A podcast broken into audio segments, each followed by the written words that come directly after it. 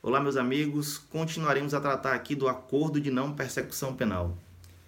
Hoje trataremos de um ponto específico do artigo 28A do Código de Processo Penal, que é o impedimento à aplicação do Instituto nos crimes com violência ou grave ameaça.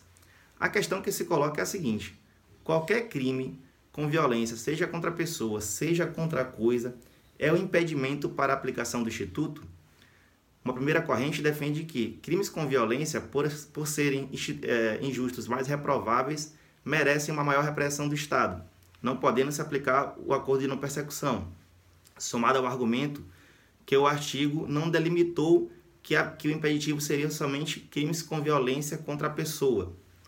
Há uma segunda corrente que defende que o vetor interpretativo a ser levado em conta é o do artigo 44, inciso 1 do Código Penal, em que somente crimes com violência à pessoa é que seria impeditivo para a aplicação do acordo de não persecução penal.